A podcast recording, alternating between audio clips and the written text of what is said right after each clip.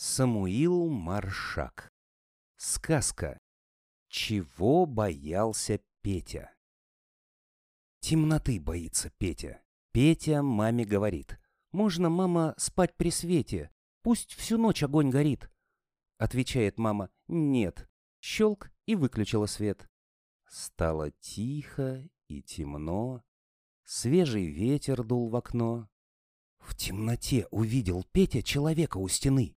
Оказалось, на рассвете это куртка и штаны.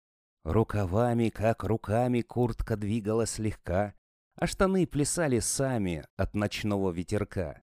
В темноте увидел Петя ступу с бабою Егой.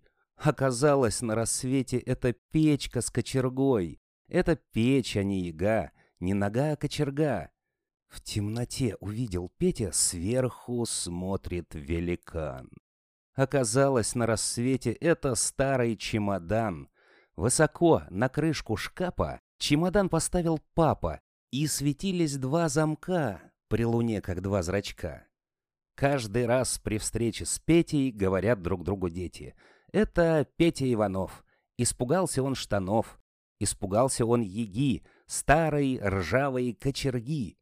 На дворе услышал Петя, как над ним смеются дети.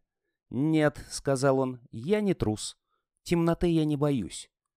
С этих пор ни разу Петя не ложился спать при свете.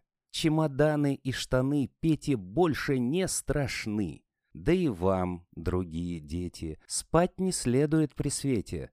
Для того, чтобы видеть сны, лампы вовсе не нужны.